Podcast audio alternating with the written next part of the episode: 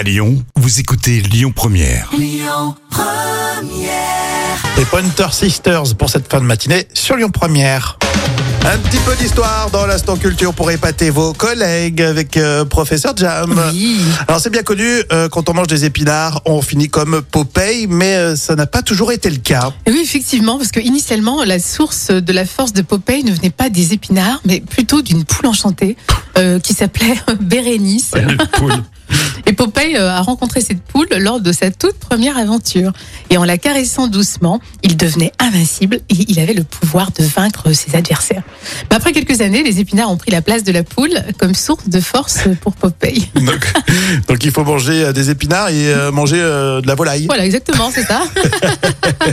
Et Popeye, ça date quand même. Hein. Ah oui, Popeye aurait été inspiré à Ségard par Frank Figel, c'est qu'on appelait Rocky, euh, qui est né en 1868 et qui est mort en 1947. Alors, C'était un habitant euh, haut en couleur de Chester, qui est la ville de l'Illinois où l'auteur a grandi.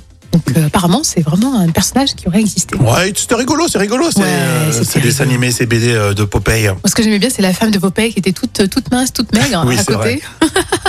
Moi j'adore les épinards, ça n'a rien à voir, mais Oui, mais ça te fait pas le même effet, toi, non non, c'est vrai. hein. Je mange des épinards, je bois du café, je suis tout mou. Non, mais on aime bien Popeye, il est rigolo, Popeye. Bon, Hugo Délire, vous vous souvenez, euh, c'était à la télé, hein, présenté par Guerin Cheryl. Ça sera justement dans les moments cultes de la télé là tout à l'heure. Et puis on écoute euh, pour tout de suite la grande Sophie sur Lyon Première.